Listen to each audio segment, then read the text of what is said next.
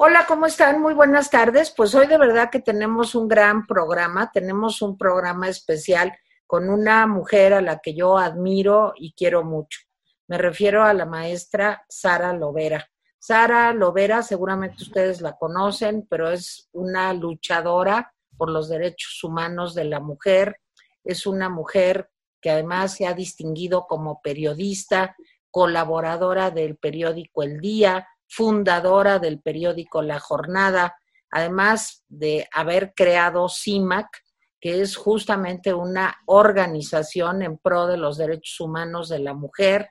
Ha sido distinguida con cualquier cantidad de premios, no solamente en México, sino en todo el mundo. Premio Nacional de Periodismo, por ejemplo. Y bueno, pues es una mujer que no ha descansado un minuto en su vida desde que era muy jovencita y empezó a trabajar por nosotras las mujeres. Bueno, pues hasta ahora que ya no estamos tan chiquitas, pero que seguimos siendo muy trabajadoras. Mi querida Sara, bienvenida. De veras un honor tenerte aquí el día de hoy, Sara.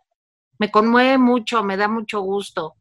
Muchas gracias, Tere, por tus palabras. Realmente agradezco mucho tu amistad, tu congruencia, el que estemos juntas en una y mil cosas, tú también, en mil cosas, las dos juntas. Muchas gracias. ahí seguimos.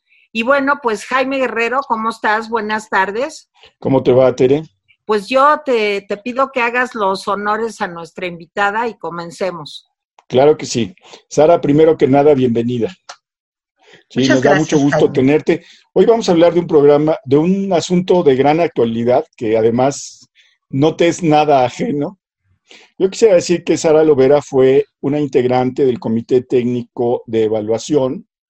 Este comité entiendo que estaba encargado de escoger de entre más de 300, casi 400 aspirantes a ocupar los cuatro puestos vacantes de consejeros en el Instituto Nacional Electoral, cuáles iban a ser, digamos, los 20 finalistas. Finalmente, este comité técnico de evaluación, después de mucho trabajo que nos va a platicar Sara, ¿sí? determinó eh, cuatro quintetas ¿sí? que envió ya a, al Congreso. Déjame decirte, Sara, que veo que la gente no está como metida en lo que era el procedimiento. Sí, sí me gustaría, si puedes, describir cómo, cómo estaba pensado el, el procedimiento y quiénes formaban parte de este comité técnico de evaluación. Digo, yo conozco a, varias personalidades de ahí, algunas por fortuna y otras por desgracia, pero este, nada más una por desgracia, pero este, pero sí nos gustaría que, que, nos explicaras cómo estaba pensado el procedimiento, quiénes lo conformaban el comité técnico aparte de ti y cómo fue. Bueno, básicamente se eligió este comité, tres personas propuestas por la Cámara de Diputados, dos por la Comisión Nacional de Derechos Humanos y dos por el Instituto Nacional de Transparencia, el INAI.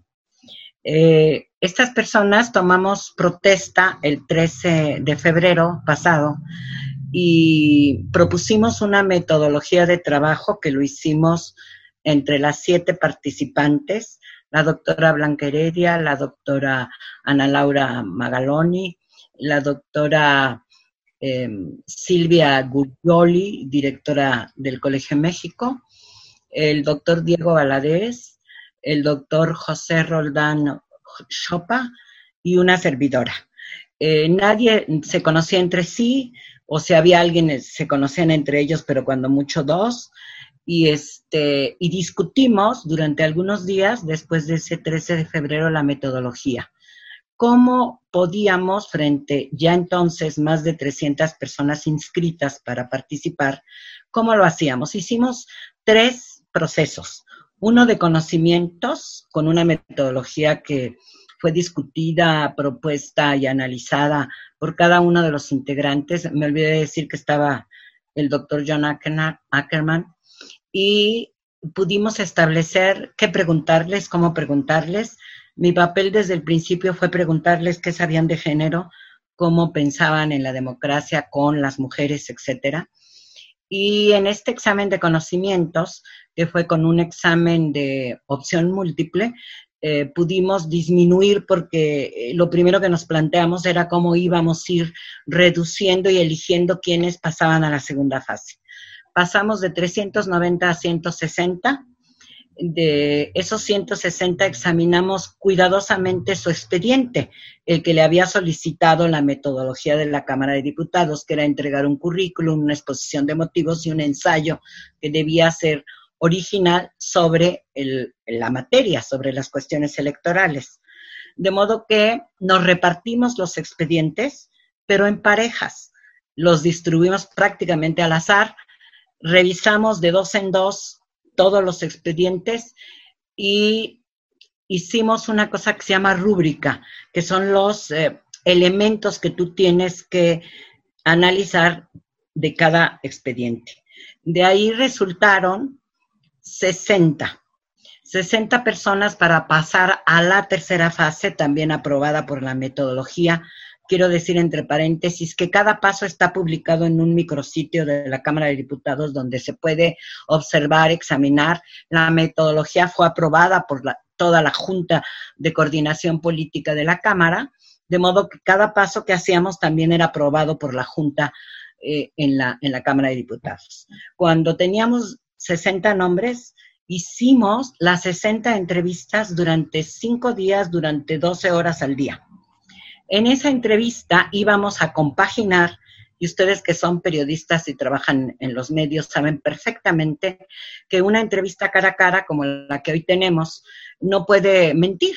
Está en la gesticulación de la cara, la seguridad de las respuestas, no solo en conocimiento, sino en cosas tan importantes para el Instituto Nacional Electoral, que era que dijeran la verdad, que fueran idóneos, que tuvieran antecedentes, que pudieran responder a interrogantes sobre su vida profesional, sobre por qué querían estar en, el Consejo General del INE, y nos tardamos cinco días. Hicimos las 60 entrevistas y llegamos a construir con las calificaciones que cada quien dio, que contrastamos y que eh, como en todo el proceso anterior, se tomaron todas las decisiones por consenso. A ver, Sara, perdón que te interrumpa aquí. Esto quiere decir que hasta este momento, en todas estas reuniones que llevaron de 300 a muchos menos este, participantes, ¿estuvo el doctor John Ackerman ahí todo el tiempo? Todo el tiempo. Incluso eh, la Cámara dijo que como era un volumen de trabajo tan amplio, tendríamos derecho a tener dos ayudantes, dos compañeras o compañeros de nuestro ámbito, el académico o el político, el de abogados, etcétera. Y pudo, él participó en todo el proceso, en cada una de todas las decisiones, desde las más complejas hasta las más sencillas, yo digo un poco en burla o en broma que hasta para ver quién hacía las fotocopias y todo era, y todo era acordado. Él estuvo en todos los acuerdos, en todo el proceso, pudimos sacar cada una de las etapas por consenso. Eh, eh, no hubo posibilidades de, discusión, no las hubo, no hubo grandes debates en contra y, y, pudimos caminar todo ese tramo. Cuando teníamos los 60 entrevistados, Tere, nos pusimos a ver los más idóneos y fuimos sacando eh, nuestras opiniones, después las consensamos y de ahí rápidamente aprobamos 17, nueve hombres y ocho mujeres, sin ningún problema. El problema vino, eh, bueno, hicimos una, en un momento había discusión sobre lo que nos quedaban de los hombres propuestos y en un caso donde quedaba un lugar, y había uno, dos, no me acuerdo, tres candidaturas, votamos. No lo pudimos sacar por consenso. Y entonces votamos. Luego vimos lo de las mujeres, nos había costado un poco de trabajo decidir sobre las mujeres y nos quedaban dos lugares y teníamos tres mujeres elegidas de esa lista de 60 como no pudimos llegar a, ningún acuerdo, incluso fue una discusión muy larga, de una tarde completa, nos fuimos a dormir y dijimos, mañana vemos. Cuando llegamos a ese punto, la defensa de John de una de las candidatas fue muy, muy apasionada y de las otras dos también su postura muy apasionada en contra. Llegamos a la conclusión y votamos, y en la votación ganaron dos de las mujeres por la mayoría de los integrantes del comité, y como él perdió en esa votación y no pudo ingresar a una de las candidatas, es cuando él se retiró. En lo único que no participó John Ackerman es en la conformación de las quintetas, no en la lista de 20. La lista de 20 la votó. Quiero decirles además algo que no he dicho ni escrito, que él firmó ya el acuerdo general y firmó bajo protesta, pero lo firmó, porque él está consciente que participó, consensó, discutió, tuvo oportunidad de ver, igual que cualquiera de nosotros, todos y cada uno de los expedientes. Ahora, Sara, ¿por qué se da esta situación si como tú nos estás explicando, realmente él participó paso a paso en la conformación de las cuatro de los cuatro quintetos? ¿Qué pasó? Bueno, cuando perdió la votación cambió de hasta de actitud, ¿no? Fue cuando empezó a decir, no se vale porque ustedes han tenido cartas cargadas, empezó a ofender a los académicos y les dijo, no es posible, ustedes son clasistas, no quieren a esta mujer porque esta mujer es del pueblo, es universitaria de la UNAM, es pobre, es una mujer sencilla, este, sí, pero el alegato era, incluso tenía menos puntos que las otras dos en la evaluación. Y bueno, hay muchos, hay muchos este, díceres de por qué insistió. Durante ese proceso de, de discusión descubrimos dos cosas interesantes. Una, que esta compañera es de su grupo político. Dos, que él no nos había dicho, porque son tal el volumen que yo no me acuerdo de los nombres de las personas que yo eh, examiné en, en, los expedientes, el ensayo, la, y ahí descubrimos que él había examinado a Diana Talavera. La había examinado. Una, pregunta, Sara. Eh, yo tengo entendido que algunos de ustedes, cuando conocían a algún aspirante, se excusaban, como corresponde, digamos, a una posición ética. ¿Sí? O sea, decían, no, yo no puedo eh, intervenir aquí. Eso pasó normalmente, digamos, excepto hasta este punto.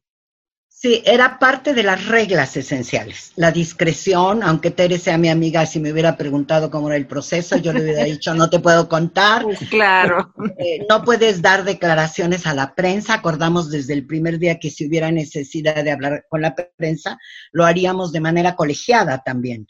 Este, otro tipo de reglas como eh, somos un mínimo de cuatro en una mesa para tomar decisiones en caso de que alguno de los compañeros no pudiera asistir. Es decir, todas las reglas inimaginables que todos em, rigurosamente eh, eh, cumplimos. Así que cuando llegó a ese momento realmente parecía muy irracional, pero de pronto uno de nosotros descubre y dice, ¿cómo? Tú estás alegando el proceso anterior que dijimos que no contaba, que pesaba la entrevista y él dijo, bueno, es que tiene excelente calificación y entonces son injustos. Cuando vamos a ver el expediente, resulta que él lo calificó.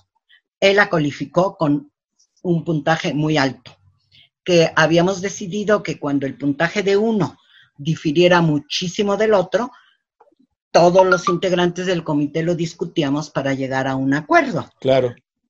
Sí. E-, era un seguro, digamos. E-, e-, un seguro incluso interno, ¿no? Adicional al que habían puesto. Exactamente. Entonces, este, fue un poco pesado que se descubriera que él que alegaba la calificación la había calificado y en ese momento votamos perdió y fue cuando empezó a decir un montón de cosas, que éramos un bloque de, de mujeres eh, clasistas, antifeministas porque era mujer, imagínate. Y este, imagínate. Y entonces se fue, no participó ya en la estructura de las quintetas que se hicieron por un método aleatorio. Como físicamente no podíamos estar juntos y juntas, no podíamos armar la canastita con los, con los papelitos para que fuera totalmente una lotería, decidimos varios, estuvimos un rato pensando cómo hacerlo que fuera aleatorio. Finalmente decidimos que era por el número con el que se habían inscrito, nada más claro y aleatorio.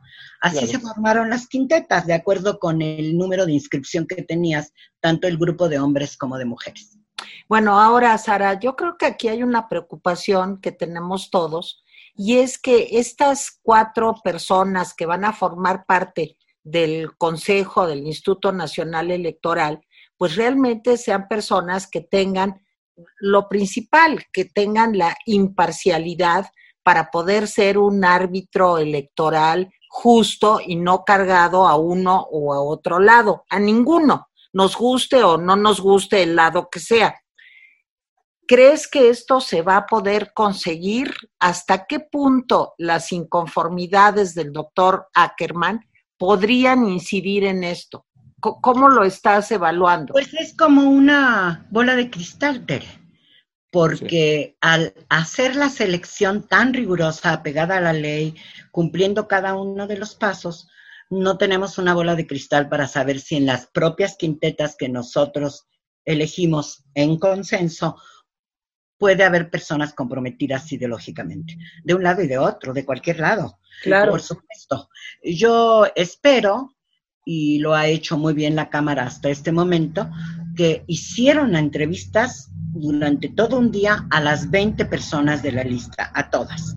De modo que la Cámara, los integrantes de la Cámara deben estar contentos de que también pudieron hacer este ejercicio de mirarse en la cara, de preguntar cosas, de checar si tartamudeaban, si decían mentiras, si no podían responderlo. Y yo creo que ellos tienen alguna conclusión. Esto está definitivamente en la cancha de la Cámara de Diputados. Tienen que decidir en las próximas 48 horas. Ahí sí va a entrar la política, sí van a negociar los perfiles, las personas. Y bueno, ahí estamos otra vez en una lotería, ¿no? Sí, ahí déjame decirte que eh, yo vi con preocupación cuando de pronto empezaron a decir algunos eh, legisladores de Morena y del PT que había que hacer a un lado las quintetas y que había que escoger. Eso fue la semana pasada. Eh, ya viste la reacción del propio diputado morenista Porfirio Muñoz Ledo, ¿no? Diciendo que eran actitudes golpistas. Eh, y luego Mario Delgado apoyando el trabajo del comité técnico, diciendo, pues saben qué, pues no, esto no va a pasar así. Entonces, me parece que se enfrió ese, ese intento, porque hubiera sido terrible. Yo no sé si por la intervención de ellos o de alguien más, pero eh, lo que decía hoy es, lo que decían hoy es que no se la querían jugar porque entonces el asunto se hubiera ido a la Suprema Corte de Justicia y hubiera escogido consejeros la Suprema Corte de Justicia. Al final parece que la solución es que eh, Morena entrevistó a siete. Tengo entendido que esos que entrevistó son de los 20 que ustedes mandaron en las claro. Y que esos siete, de esos siete, eh, va a escoger Morena cuáles son sus, sus candidatos. ¿Sí? Eh, tengo entendido que ese va a ser como el, pues el telón de, todo este proceso, Sara. Sí, sí, evidentemente que ya están haciendo política y política partidaria y, y, lo que siempre hacen. Lo que dice Mario Delgado es muy interesante para mí, porque yo soy nueva en este campo y él dice, es la primera vez que hay un comité técnico totalmente aislado donde no hay reparto entre los partidos y el riesgo es que nosotros buscáramos a las personas más idóneas, incluso sin ningún tipo de perjuicio partidario, incluso con eso, a pesar de que em, eh, sí uno de los requisitos de la idoneidad es que fueran honestos, que no tuvieran ligas con los partidos políticos. Eh, las fichas, eh, Ackerman era muy interesante desde el principio porque todos nosotros tuvimos dos ayudantes para el proceso, porque era de muchísimo volumen. Nosotros tuvimos dos que son los aprobados por la Cámara y él llevó cinco. No sé cómo arregló lo de los salarios. No sé si cinco le pagó la Cámara de Diputados y a nosotros dos, eh, por ejemplo. Después insistía mucho en esto de los cerrojos, acordamos casi una caja eh, de este, estas caja, caja fuerte con una combinación para que estuvieran resguardados los expedientes. Sí es muy raro, sí creo que es probable que esta actitud al final tenga que ver con que era una de las piezas que ellos querían que llegara y no llegó, y están muy enojados. Y veremos si la Cámara es capaz de hacer un consenso, ahora sí, entre partidos. Entonces, si hay algunos perfiles que le gustan más a la oposición y otros más a Morena, es probable que habremos logrado que lleguen cuatro personajes, uno que yo creo que van a saber, muchísimos saben muchas cosas, son gente excelente todos y todas. Segundo, que algún personaje que pueda no gustarle a Morena, pues va a entrar por su puntaje y por su desempeño. Y pienso que lo pueden consensar la oposición hasta sin saber por qué, ¿no? O, o saber que sí, o eran también cartas de ellos, porque imagínate que en 390 personas nos pudieron haber enviado a muchísimos. ¿Qué teníamos que cuidar además, que es muy importante para entender esto de las dos quintetas de hombres y dos de mujeres? Que necesitábamos cubrir, hacer la posibilidad de que fuera de varias regiones del país. Lo logramos, son de varios estados, algunos que vienen de las OPLES, pero no todos los de las OPLES, para nada. Hay de otras profesiones, de otras experiencias que le darán aire y mayor democracia y mejor discusión en el en el Instituto Nacional Electoral, en el Consejo General. Segundo, que tenía que ser paridad, mitad hombres y mitad mujeres como mínimo. Claro que a mí me hubiera gustado que hubiera sido tres quintetas de mujeres, pero no lo pudimos conseguir al cruzar con estos intereses. Hay gente excelente que ha trabajado en derechos humanos, gente que viene de trabajar en la sociedad civil, gente que viene de los OPLES, gente que es especialista académica que sabe qué onda con los temas electorales. Era nuestra tarea entregarles 20 que consideramos casi que cualquiera de ellos vale la pena. Cualquiera, cualquiera de entre 24 valen la pena. Bueno, ahora, hoy en la noche eh, van a presentar, por parte de Morena, se le va a presentar a sus aliados, o sea, al PT, al PES, al Partido Verde, en fin, cuáles son estos siete que son sus candidatos. Esto querría decir, pregunto, que el resto de los eh, posibles, los 13 restantes, pues ya tienen mucho menos posibilidades, ¿no, Sara? Es probable, pero realmente no sé cómo lo va a hacer la Cámara, y, pero evidentemente que va a ser un acuerdo político. Claro. Y este, esperamos que, que tuvimos la capacidad para pensar en, las personas más idóneas, más honestas, más alejadas de intereses políticos gratuitos, sencillos y muy importante para mi punto de vista, gentes capaces de pensar, de razonar, de argumentar, de tener verdadero interés porque las elecciones en este país sean libres, creíbles, que era como, como este nuevo ejercicio que probablemente va a servir a México. Lo hicimos con toda responsabilidad. Tú y yo vivimos, eh, pues desde aquellas épocas en donde el Instituto Federal Electoral dependía de la Secretaría de Gobernación, y lo recordarás tan claramente como yo, hasta lograr un árbitro electoral incuestionable, o sea, con la independencia que permite un órgano autónomo. ¿Crees que estamos en riesgo de que pudiéramos echar para atrás en este sentido? Yo creo que no, Tere. Yo creo que lo que dijo Diego el día que entregamos las quinquetas es muy adecuado. Diego Valadez. Diego Valadez, el doctor Diego Valadez. Él dijo que además de nuestro trabajo riguroso, serio, interesado, porque las cosas salieran súper bien, había que pensar que no podemos resolver de un momento a otro la desconfianza. Eh, desgraciadamente, el intentar eh, descarrilar el proceso, como intentó el señor Ackerman y sus aliados, probablemente haga sospechar de los dos lados, ¿no? tanto de quienes eh, defienden a la 4T a morir, hasta quienes están en contra de que, de que la balanza se fuera al gobierno, al gobierno en turno, y yo creo que va a haber un sesgo de, desconfianza. Va a ser muy difícil em, en la conciencia de todas y todos ustedes, de tu público, reconocer que lo que estoy diciendo es verdad. Lo estoy diciendo, ayer yo le decía a Julio Astillero, algo al final y le decía, a ver, ¿qué interés podríamos tener alguno de los siete? Todos con carreras consolidadas, con prestigios particulares, con nuestras diferencias de óptica política o social o económica, pero ya todos somos mayores de edad, ya hicimos nuestra carrera. Eso de Tere que insiste, pues sí, claro, me acuerdo de las elecciones de 82. Yo no necesito nada que agregue a mi carrera periodística. ¿Ustedes piensan que sí? Claro, salvo la, dirección de, Julio? su espacio. ¿Qué te dijo Julio, Sara? Julio insistía, a mí me parece muy razonable lo que dice Ackerman, ¿no? Me parece que, que ganó, no sé qué, y le digo, ¿en qué parte del proceso me dices? ¿En qué momento estuvo sesgado cuidando todo lo técnico? ¿En qué momento tú pones a uno de estos personajes, incluida yo, con intereses partidarios? Mira, yo ya estoy muy grande a los 70 años, no quiero ser senadora de la República por un partido que me haya cargado. Por supuesto que no. pues ya no. O sea, ¿cuál sería nuestro interés? Ninguno.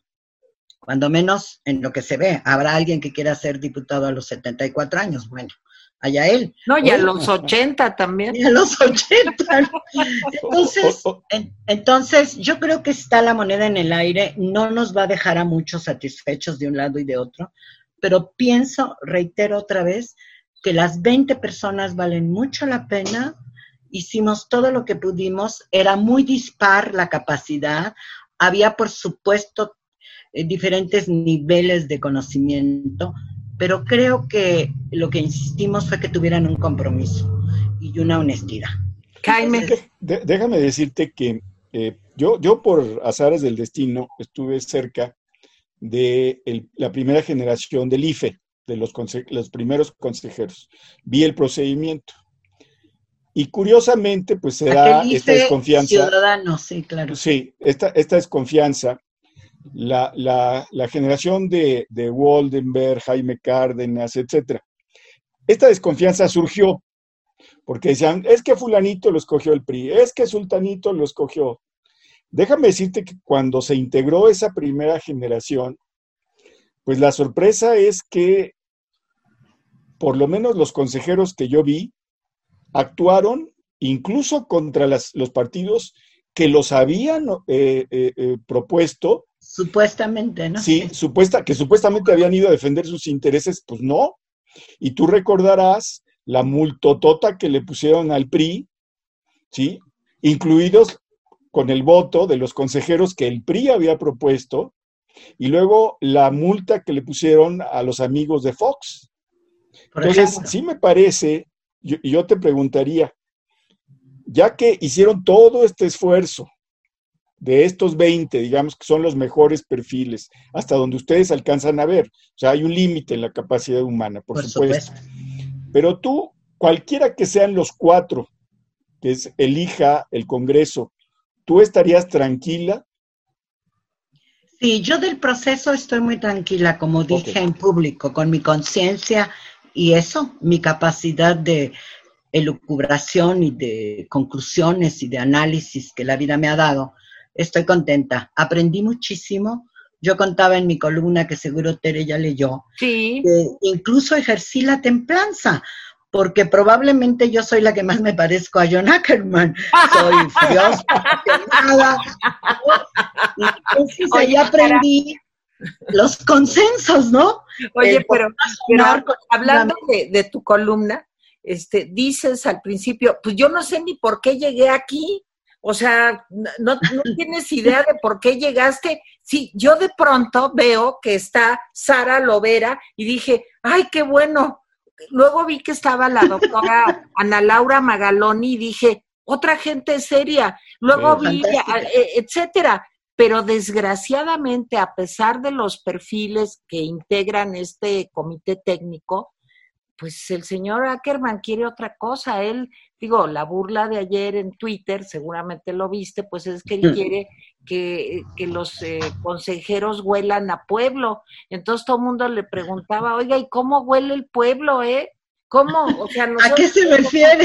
¿A qué se refiere? ¿Cuál es ese olorcito, verdad? Porque nosotros somos pueblo también, todos. ¿Con qué te quedas de esta experiencia, Sara? Bueno, eso que fue muy importante sin saberlo. A ver, Este, parece ser que las dos propuestas que tenía que, que hacer la CNDH, una de ellas se cayó.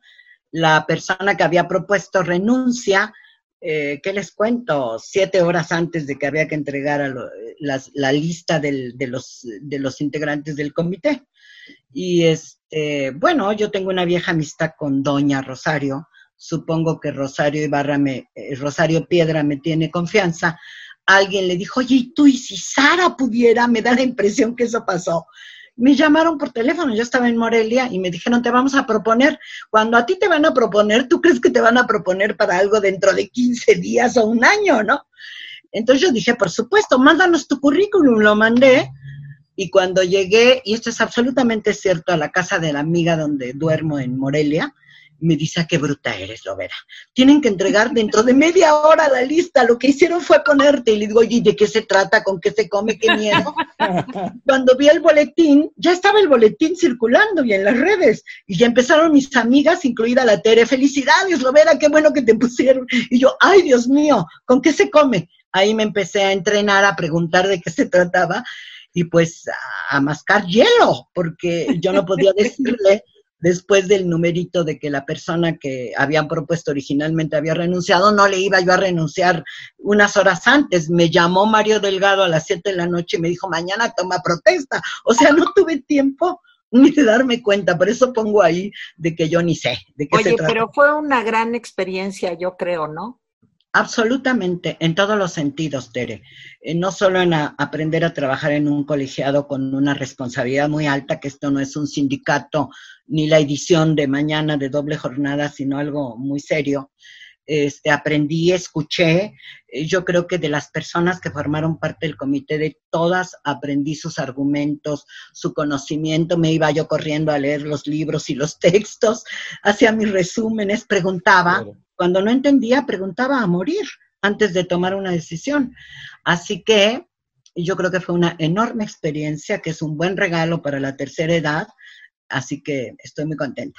Claro. Fue el procedimiento, Sara, más transparente que se ha hecho para ofrecer candidatos al, Consejo General del, del, INE.